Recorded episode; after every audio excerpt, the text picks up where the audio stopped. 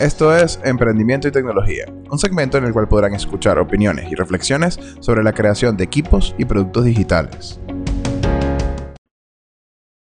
La web moderna. Hace aproximadamente unos 4 o 5 años, cuando empezamos el bootcamp en Venezuela, nosotros empezamos con, con la idea de apostar por la web. O sea, la idea era como que, bueno, que era un buen lugar para empezar a aprender a programar porque este, tenías como que eso, eso, esos elementos tan marcados del frontend y del backend que hacía que pudieras moverte de un, lugar a otro. Cuando empezamos nosotros en los primeros, el primer año, eh, nos enfocábamos mucho, quizás en un principio, a HTML, eh, CSS y, bueno, ni siquiera JavaScript, era mucho más maquetación como de arranque porque teníamos la, la noción que eso iba a hacer que la gente como que se enganchara mucho más rápido, que le gustara mucho más esto. Y bueno, poco a poco escalábamos y llegábamos al backend, que era en Ruby, con Rails. Entonces, este, lo que hicimos básicamente fue esta primera, creo que fueron las primeras dos, las primeras dos promociones, eh, tenían ese, modelo donde empezábamos con, con lo visual y luego nos íbamos a la parte del backend. Y bueno, parte de nuestro aprendizaje eh, con, con, esto fue que la gente empezaba como que con resultados altamente visuales y luego que se pasaban al backend tenían que entender más de qué iba todo esto de la programación. Y muchos como que terminaban dándose cuenta que no les gustaba, pero ya era muy tarde. O sea, ya era un punto en el que cuando les dado, se daban cuenta que la cosa no era eh, como que diseñar y maquetar, entonces eh, este, se generaba como que un impacto muy fuerte a mitad que tendríamos que, teníamos que manejar casi que hablando con los alumnos, explicándoles, o sea, preguntándoles, recibiendo feedback de qué era, qué, fue el impacto tan fuerte. Entonces, a partir de, creo que fue la promoción, la promo 3, hicimos un cambio y comenzamos desde el backend. O sea, comenzamos a, de hecho, más que del backend, empezamos desde algoritmos. Empezamos desde las bases de programación, de forma que la gente ya tiene una noción de a dónde se, en dónde se está metiendo, a dónde va y, y, bueno, cuál, cuál es como que el, punto en el que va a pasar la mayor parte del tiempo, que es, bueno, creando algoritmos, independientemente sea en el frontend o en el backend. Y bueno, eh, como todo, si hay una, una, una parte hay personas que le encanta, le gusta mucho todo lo que tiene que ver con la parte visual del frontend, o sea, la HTML, CSS, y mucho más con, la, con todo el montón de, de, librerías y conceptos que están pasando ahorita en la web moderna, que es algo que me gustaría hablar un poquito con ustedes hoy. Eh, ¿cómo se ha transformado esto y cómo ha cambiado? O sea, cuando nosotros comenzamos, bueno, yo creo que eso sí ya tiene mucho más tiempo, mucho más que la academia incluso, eh, el, todo el tema de la web pasaba por algo tan simple como un archivo PHP, que era como que la innovación, donde tú colocabas en un solo archivo casi que todo, la vista, la maqueta, te conectabas a la base de datos, podías traer información y mostrarla fácil y rápidamente. Eso como que fue el inicio de, de esto de, de empezar a servir los archivos HTML y CSS desde un servidor que hacía que, bueno, que fuera dinámico y no simplemente colocar una página HTML y CSS estática que si tenías que cambiar algo, pues básicamente tenías que cambiar el código. La idea de colocarle como que una, una base de datos en, un servidor centralizado, pues hacía que podrías tener como que eh, productos ya cargados, con precios, con cosas, todo eso en la base de datos, cambiando la base de datos, pues básicamente lo que se hacía era que buscabas ese valor desde este servidor centralizado y lo que hacías es que pintabas o creabas un archivo HTML con el numerito que estaba en la base de datos, algo muy simple. Eh, y eso lo, enviabas al, básicamente a los exploradores para que las personas vieran la data actualizada. Y esto, esto, mm, más que daba la sensación, es la base de lo que hace como que la web sea dinámica. Pero creo que el camino que ha ocurrido desde ese momento, donde las cosas como que de por sí ya, ya hay cierto nivel de complejidad cuando tú estás creando un, archivo, siguiendo hablando de PHP, un archivo PHP en el cual estás mezclando HTML, estás mezclando obviamente el lenguaje de PHP, estás mezclando CSS para los estilos y JavaScript para código en el cliente. Entonces imagínate todo eso en un solo archivo. Eh, obviamente esto tendría, iba a evolucionar, eh, era, natural que las cosas cambiaran y que empezaran a convertirse en algo mucho más estructurado. De hecho, ya existía algo, mucho, mucha estructura en la web. Eh, no era tan común y, era mucho más como para el sector corporativo con, con, con, Java. Pero era extremadamente difícil llegarle a eso. Yo me acuerdo que yo cuando estaba en algún punto sí creo que tuve que, revisar algún servlet o algo allí con, antes de, de Java Enterprise Edition, pero que, se, que era como que la forma en la que se hacía esa web embebida y como que podías como que colocar esos, esas mini aplicaciones allí en, en la web. Pero todo empezó a transformarse en, en, y bueno, y como todo, otro mundo se empezó a, mover, a por lo menos probarlo, ¿sabes? Estás en tu casa y querías probar, crear un archivo .php, montar un servidor, si eh, Apache, algo así simple como para ver esa página cómo funcionaba. Y este, yo creo que este es el punto donde donde la parte como que de las personas independientes que no eran corporativas podían hacer cosas rápidas y sencillas. Bueno, al, día de hoy se sigue pudiendo hacer sin duda alguna. Hay muchas cosas que se montaron encima de esta facilidad. Pero obviamente como todo, cuando las cosas empiezan a, colocarse más estructuradas y colocan mucho más como que orientadas a, a sistemas más complejos, más complicados, no simplemente presencias web, sino ya sistemas web completos, eh, hay que colocar la arquitectura a todo esto. Y ahí es cuando empiezan a, crearse algo muy sensato que es, bueno, vamos a organizar bien las carpetas, vamos a hacer archivos en el lugar adecuado, vamos a colocar, eh, vamos a separar los conceptos de, la vista, de los estilos, del código que está en el backend, no lo coloquemos todos en un archivo, vamos a hacer eh, arquitectura dentro de esta idea de hacer algo rápido y sencillo, dinámico en la web. Y bueno, obviamente ya existían los patrones por, mucho tiempo. De hecho, todavía el día de hoy estamos usando patrones que se definieron hace muchísimos años y se están es, aplicando y ejecutando ahora como... Y pareciera que, fue, que es algo muy moderno, de hecho se le dice web moderna, pero creo que es la aplicación de los conceptos lo que es moderno y la forma en la que se está creando. Aunque estoy seguro que mucha de la gente que analiza la web moderna, que estuvo en quizás con todo el segmento de de, Java y, con todas las, como que las convenciones y, los marcos de trabajo, los frameworks que se generaron, pueden conseguir cosas muy similares. Incluso también del lado de, de Flexi Script, que, que estaban pensando en componentes hace mucho tiempo y quizás ahorita se están empezando a implementar. De hecho, también a los inicios del desarrollo, del desarrollo móvil con, con BlackBerry, incluso con Nokia, cuando estaba con, la forma en la que se creaba la, la, parte visual siempre fue como muy orientada a componentes. Y estos componentes como que de alguna forma tenían eh, esa, esa, esa, interacción entre ellos y, y, mucho de lo que se está viendo ahorita en la web parece un camino que ya, ya, ya parece haber sido recorrido en el pasado, pero como es más que nuevo, es nuevo para el segmento web, es nuevo para JavaScript, eh, entonces también parece ser más complicado. No creo que, que en este podcast podamos simplificarlo, Vamos a hacer como que algo que, suene mucho más simple de lo que es. Porque más que complicado, lo que creo que hay es mucha variedad. Y la variedad existe porque hay la, diversidad de pensamiento en cómo aplicar un concepto. Bueno, es algo que siempre ha existido, pero que quizás antes no tenía el alcance que tiene el día de hoy. O sea, montar un repo en GitHub y conseguir algo de popularidad con una cierta cantidad de personas, una pequeña comunidad que tiene la capacidad y el privilegio de tener el tiempo para poder dedicarle a su trabajo y al mismo tiempo a, contribuir en código open source, entonces empiezan a formarse esta, todas estas nociones y por eso es que hay tanta variedad. Creo que es por el alcance actual que tenemos y también la masificación del Internet, mucho, mucho más de, cómo se mueve la información que realmente conceptos. Los conceptos se parecen mucho y están muy repetidos en distintos, en distintos, en distintas librerías incluso. Entonces, este, la evolución natural empieza por colocar las cosas en, carpetas adecuadas, en archivos adecuados y decir, no, mira, vamos a usar esto de esta manera, vamos a colocar una carpeta de configuración y ahí vamos a empezar a, configurar las conexiones a la base de datos. No la hagamos directamente en el mismo archivo donde estamos, tenemos la vista.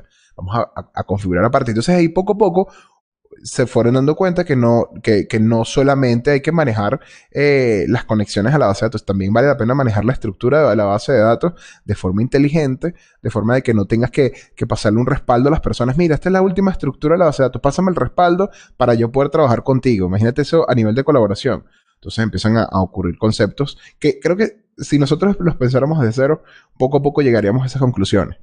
Pero no tiene mucho sentido porque ya existen personas que sufrieron las consecuencias de no, de, no tener estas, como que esta, esta, esta organización. Entonces, bueno, lo mejor es usar alguna de esas organizaciones. Esos son los frameworks o los marcos de trabajo. Simplemente son decisiones que un grupo de personas tomaron con respecto a me gustaría como que colocar esto en ciertos lugares que me parece sensato, inteligente, y un montón de gente dijo, a mí también me parece así, así que lo empezaron a seguir eh, como convención y algunos dijeron, no, pero vamos a hacer menos convenciones, vamos a agarrar y vamos a tomar este, como que la, noción de, de, y las ideas de qué se tiene que configurar mínimo para darle a las personas la libertad de colocar su, su como que su, propia organización. Bueno, y ahí es donde vienen todos los, los, sabores y los pensamientos distintos a la hora de organizar un proyecto. Ahí lo, que hay que ver es, bueno, básicamente, eh, primero, qué hace match con cada persona. O sea, eso es algo muy de cada persona. Y lo otro tiene que ver, obviamente, con lenguaje. Porque cuando empezó a ocurrir quizás este movimiento web, eh, naturalmente no todos los lenguajes dijeron, bueno, yo también puedo eh, conectarme a una base de datos, obtener un numerito, un valor y crear un, archivo HTML, que eso, si se ponen a pensar desde el punto de vista algorítmico, cualquier lenguaje puede conectarse a una base de datos y luego eso puede crear un archivo y luego crear un archivo lo puede colocar allí en una carpeta. Ahora, esa carpeta lo, se, le abre, se, le crea un servidor web o se instala un servidor web que es una aplicación totalmente independiente y se escucha los archivos que están en esa carpeta y se muestran al, al público. Y básicamente ahí tenemos la versión más simple y más sencilla de lo que es un, un, servidor web. Pero también, esto si lo estoy haciendo yo colocando un archivo en una carpeta. Yo también podría decir que mi lenguaje, vamos a suponer Ruby, abre un puerto eh, y ese puerto pues está escuchando comunicaciones y siempre que alguien haga una petición, pues yo voy a interpretar toda esa petición que me están haciendo y si, si logro descifrar qué es lo que, es lo que es el recurso, qué es lo que se está pidiendo, pues básicamente yo hago la, la conexión a la base de datos para obtener esa data dinámica.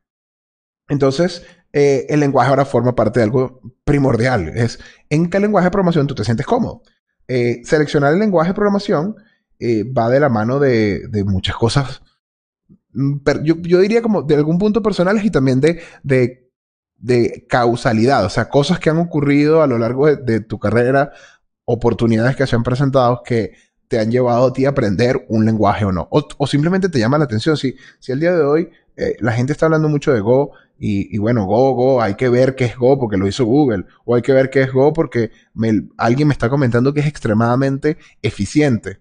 Bueno, y hay algo como que, llama la atención. Si Elixir, por otro lado, es algo que, es, algo que habla mucho en tu entorno. Si tienes personas que saben de, de Go o Elixir, a lo mejor vale la pena entonces aprender donde, lo que tu entorno más conoce para poder, obviamente, tener como que ese, esa aproximación. Y esto no solamente funciona para programadores que están empezando, que gente que ya tiene mucho conocimiento y les llama la atención cosas que no conocen. Pero yo creo que lo primordial es entender las razones de por qué.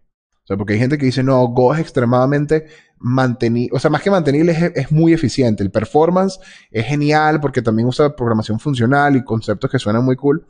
Pero existe una aplicación dentro de tu entorno que aprovecha eso. O sea, ¿realmente existe alguna diferencia entre una aplicación que está siendo utilizada por, no sé, 100 personas, 500 personas? Van a haber diferencia entre usar un lenguaje más de, mucho más performance, porque sí, algo sí es seguro, el camino de los lenguajes y los frameworks es un camino largo. O sea, aprender un lenguaje nuevo, aunque, aunque parezca sencillo, la base es la misma, porque uno dice, bueno, yo sé algoritmos.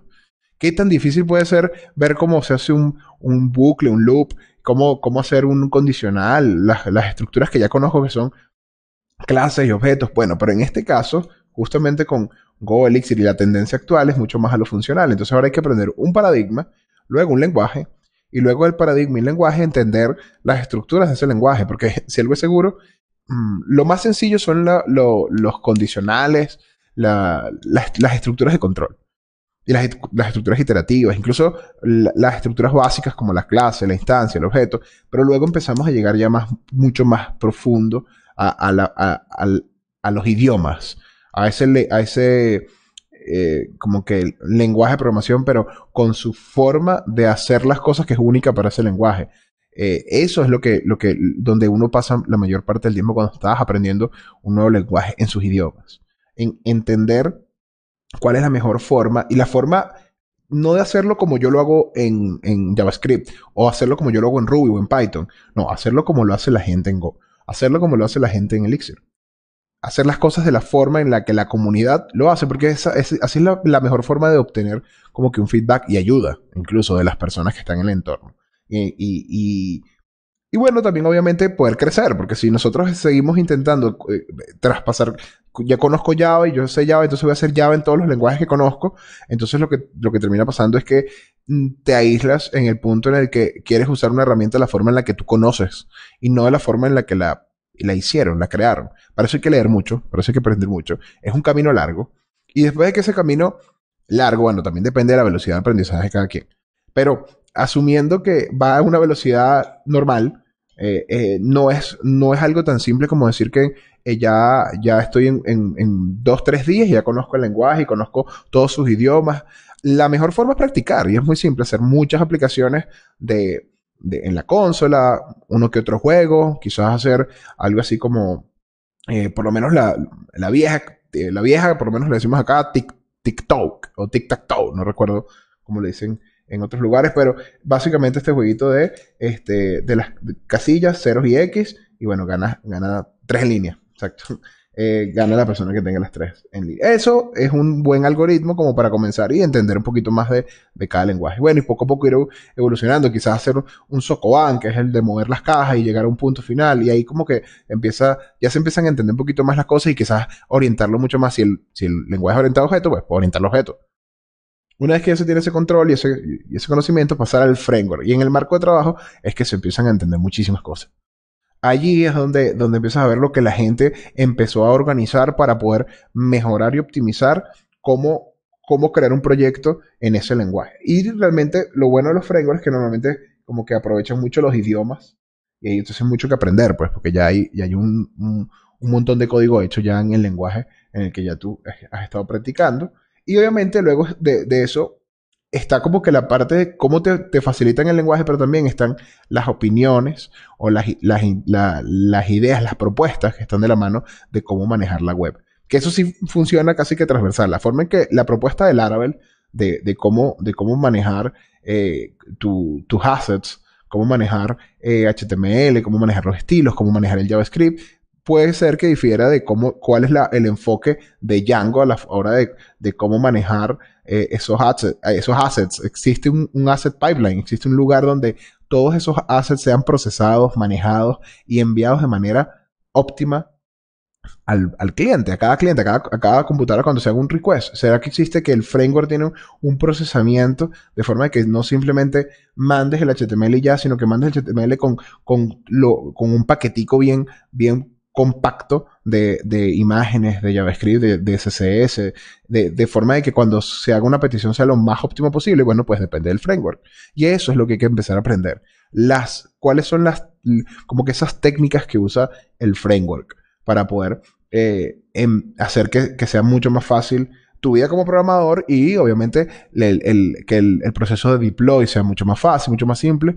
Y las decisiones son totalmente distintas cómo Ruby on Rails ha cambiado la forma en, el manejo de assets en, las últimas versiones ha sido un vuelco completo. Si alguien estaba trabajando en Rails 5.0 y ahorita eh, está ya en 5.2 y empieza a, evaluar los conocimientos que tiene versus los que tienes que tener ahora, son muy distintos. Claro que por supuesto que tú, uno se puede mantener a, lo que conoce, a lo que sabe y seguir por ese camino sin ningún tipo de problema. Y eso normalmente pasa en todos los frameworks.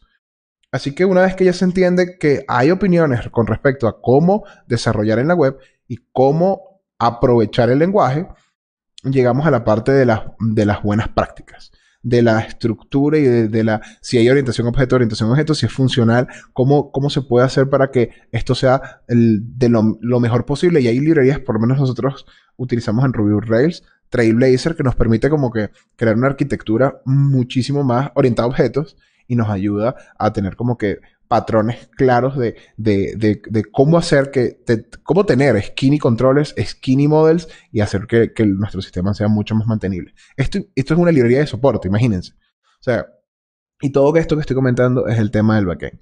En el frontend hay mucho más movimiento. En el frontend hay, está toda esta noción de orientar la cosa a componente. Y no es más que, bueno, simplemente pensar en que si antes nosotros creamos el HTML desde el servidor, porque bueno, aprovechamos ese dinamismo, ahora lo que está pasando es que la noción es, bueno, creémoslo desde el frontend, vamos a hacerlo desde abajo, o sea, es como que, y tú dirás, ah, que hago un HTML estático y con ese HTML estático, pues básicamente hago consultas desde el JavaScript para el backend para que me dé la información. Sí, esto en un inicio, parte de lo que tenía que ver con las aplicaciones que eran single page application, o sea que era una sola página, un solo HTML que hacía las consultas y cambiaba dinámicamente su estructura, aprovechando información que estaba en el servidor. De esa forma, como que la información bajaba, en vez de bajar desde el, desde el backend hasta el frontend, ahora lo que está pasando es que desde el frontend sube, hace una consulta y baja el backend. Eso hace que todas las consultas sean eh, de alguna forma no bloqueantes porque no tienes que esperar a que la página recargue y eso le da, le da una cierta percepción de dinamismo y velocidad a la página. Y claro, como todo tiene su, su, trade-off. O sea, lo que está pasando ahorita es que el, se tiene que manejar muy bien el estado de, carga, de cómo se está mostrando esto. Y esto es lo que ocurre es que eh, dices, oye, si tengo que, que, modificar o cambiar toda la página y traerme la siguiente, entonces puede ser que sea un proceso muy tedioso o si tengo que cambiar solamente un, pedacito de la, del HTML que estoy creando, entonces es mejor picarlo por componentes. Y eso era una, decisión natural. Y esta decisión de picar por componentes hace que ahora solo un componente sea el que consulte la data, en vez de pensar que tengo que, cada vez que tengo que hacer un cambio, pues tengo que traerme toda la información relevante en esa página. Pues no, simplemente el, componente tiene que traer. Y ahora, eh, asociado a eso hay muchísimas opiniones, muchísimas formas de cómo hacer componentes. Y ahí es donde está la competencia entre, entre React, entre Vue.js, entre muchísimos. Preact, hay, eh, demasiadas librerías basadas en componentes que, que, que, pueden aprovechar todos estos conocimientos que ya tienen estas empresas, estas que ya pasaron por, por la misma idea y bueno, pues lo construyeron y lo pusieron público. Entonces, los conceptos de la web moderna a veces parece como que son muy complicados. Yo creo que las bases son muy simples. Ahora, lo que termina pasando es que empiezan como que todos esos eh, nombres y librerías que suenan complicadas, que hacen que, que, la gente diga, oye, no tengo ni idea por dónde empezar. Para el siguiente podcast podemos hablar de un poquito más de los detalles. Porque claro, al día de hoy es como que llevarse como que esta noción muy por encima, muchos pies de altura, de, de, de, cómo se empieza a crear y conceptualizar esta, estas ideas de la web moderna. Pero quizás entrando mucho más detalle, ya empezamos a hablar de esos conceptos que, que la gente habla de, bueno, no, necesitas tener Webpack para que se armen todos los assets, todo esto se, se pueda llegar a compilar y que se pueda enviar a, a, cada uno de los clientes en packs pequeños. Para poder usar React tienes que usar Webpack. Hay que interpretar el, el, el código JavaScript porque la versión nueva tiene que usar Babel. Entonces, ¿qué es Babel? Pero Babel se usa con Webpack. Entonces Webpack también tiene que utilizar unos, algo llamado loaders, y estos loaders a veces no solamente procesan JavaScript, sino también CSS, y CSS tiene tanto precompilación, tiene precompiladores como SAS, pero también tiene postcompiladores como PostCSS. Estos estilos a veces la gente dice que los puede usar en JavaScript dentro de React o dentro del mismo Vue.js. Entonces, cómo esto funciona y todo esto que la gente habla, lo habla como que comentarios casuales de gente que lo está probando, que está intentando, está entendiendo por dónde van los tiros, por dónde va la cosa, y, y lo comentan y lo que hace es que hay mucho ruido en la calle. De qué, de qué es todo esto y cómo funciona y después todo, todo esto, cómo interactúa con el servidor, con el backend. Entonces, aunque son conceptos que suenan como que mucho volumen, capaz que si los empezamos a evaluar por separado puede ser interesante. Pero me gustaría también saber un poquito más sobre eh, este contenido técnico, ¿cómo, cómo, cómo les gusta a ustedes? O sea, ¿qué tanto les, llama la atención? Porque la idea del segmento completo de, emprendimiento y tecnología es hacer una mezcla de las dos. Y lo que no quiero es colocar un podcast muy técnico. Eh, e intentar que este fuera lo suficientemente a tantos pies de altura como para que no llegara a niveles específicos de tecnologías puntuales. Pero bueno, creo que depende de ustedes. Coméntenme cómo lo ven. ¿Les gustaría escuchar un poco más de contenido técnico o nos quedamos más subimos más al área de emprendimiento. Yo este creo que debería ser el, episodio. No me gustaría ponerle nombre porque quizás cambie el orden actual que tengo planificado, pero sí me gustaría que por lo menos hubiesen escuchado ah, del contenido anterior que tiene mucho más que ver con emprendimiento, con creación de equipos, con, cosas un poco más de como teamwork y de incluso hasta posiblemente emprendimiento para ver cómo, cómo cae este contenido. Así que bueno, nos vemos en el siguiente episodio.